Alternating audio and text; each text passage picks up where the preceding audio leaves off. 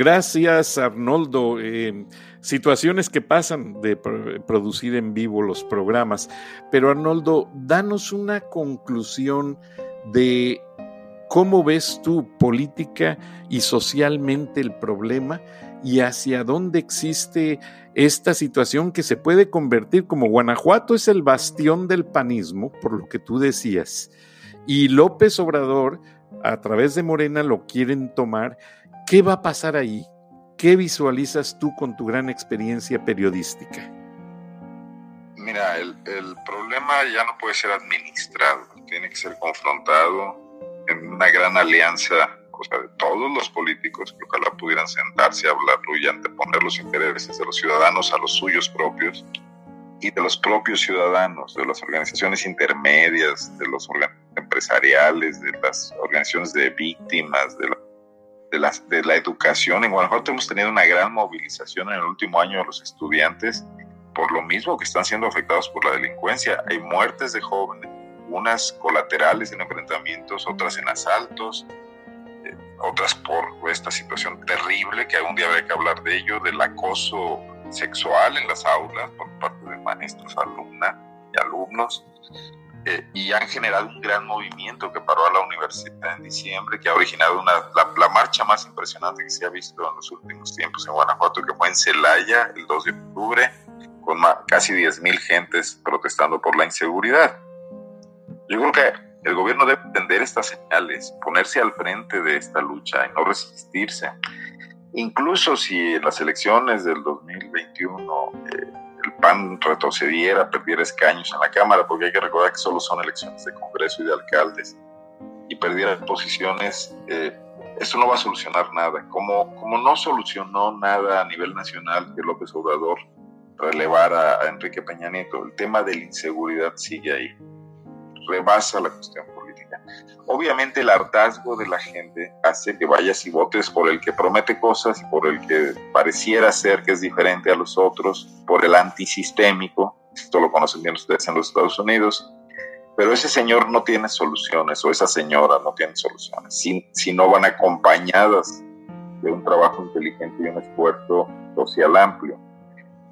¿El PAN puede perder las elecciones en Guanajuato? Sí, por incompetentes y por eh, no estar sabiendo enfrentar la realidad que tienen enfrente, por haber permitido este deterioro al nivel en que está. Pero eso no nos va a dar ninguna salida. Quien llegue va a estar metido en los mismos problemas y si actúa de la misma manera va a repetir errores y nos va a seguir manteniendo atados de mano frente al crimen. Eh, y, y frente a esta delincuencia me decía un especialista, ya no hay delincuencia desorganizada, ya toda está organizada, ya están los que roban carteras en los camiones, alguien va y les dice, aquí puedes robar, aquí no, y un policía los protege y le rinden cuentas a alguien, y si no, son los que aparecen muertos eh, a la vuelta de los días, tirados porque no hicieron caso. O sea, el crimen se está convirtiendo en una gran empresa, incluso transnacional, yo creo que ya lo es, ¿no? Eh, vemos hoy que los traficantes colombianos usan a los mexicanos y se asocian también con cárteles al interior de los Estados Unidos y la trata de personas también. Entonces, una sociedad política organizada que quiera enfrentar estos problemas no puede darse el lujo de estas divisiones circunstanciales por la discordia a la que los partidos políticos nos someten. Estoy de acuerdo, hay ideologías, hay puntos de vista de las cosas, pero hay pisos comunes que no podemos evadir.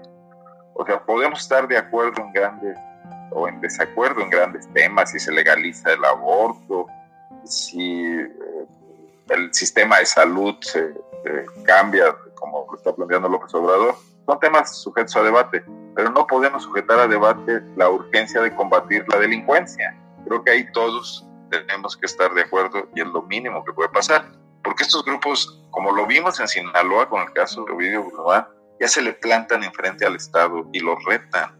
Estamos ya sumergidos en lo que también podríamos llamar una colombianización, o sea, regiones del país en manos de grupos paramilitares que obedecen a lógicas criminales, no, no insurgentes, ¿no? Eh, entonces, ese es el, monstruo que tenemos enfrente si continuamos por la, por la ruta por la que vamos, Francisco. Yo quisiera un poco dejar aquí la conclusión eh, en esta advertencia y tener tiempo cuando tú me vuelvas a invitar de analizar cómo van evolucionando las cosas ya de cara a la coyuntura, que este año este año no hay elecciones, pero son los preparativos del que vienen, ¿no? Y ya se ven, se ven muchas cosas en el panorama. Pero créemelo o no, hay elecciones en Estados Unidos. y recuerda que nos han llamado el patio de los Estados Unidos y las caravanas migrantes, el, ese crecimiento de los grupos criminales que, como lo mencionas, han sumergido a la sociedad mexicana, es preocupante. Estados Unidos estaba muy preocupado por Afganistán, por Irán, por Irak. ¿Tú lo ves? Los guanajuatenses hemos llamado Irapuato y a veces lo consideran a Guanajuato el nuevo Siria. Y eso es preocupante porque la inversión de Estados Unidos y de Japón y de países muy progresistas está presente allí. Y eso nos puede afectar a todos. Y esa fue la idea de contactarte porque tú eres un experto, eres muy reconocido, tienes las credenciales y el potencial para hablar con autoridad porque has vivido toda esa situación y aparte eres un gran conocedor de la sociología, la política y te agradezco Arnoldo. A la audiencia espero les ayude a conocer un poco más de fondo la situación guanajuatense y les pido que en un futuro no lejano vamos a invitar nuevamente a Arnoldo a que nos siga dando análisis profundo de esta situación porque no ha terminado, está muy aguda, muy profunda y la herida no sana, sigue sangrando vidas, sigue sangrando secuestros, sigue sangrando ineptitud política. Gracias, Arnoldo. Yo encantado de platicar contigo, con tu audiencia. Lamentable que sea de cosas pues tan tener noticias tan, tan malas. Ojalá pronto también podamos hablar de otras cosas. Francisco, muchísimas gracias por el espacio. Un gran abrazo y éxito, como siempre, en tus emisiones. Gracias, Arnoldo. Estamos en contacto. Gracias a la audiencia de Charlas de la Noche, Palabras con Imagen. Nos escuchamos mañana nuevamente. Hasta entonces.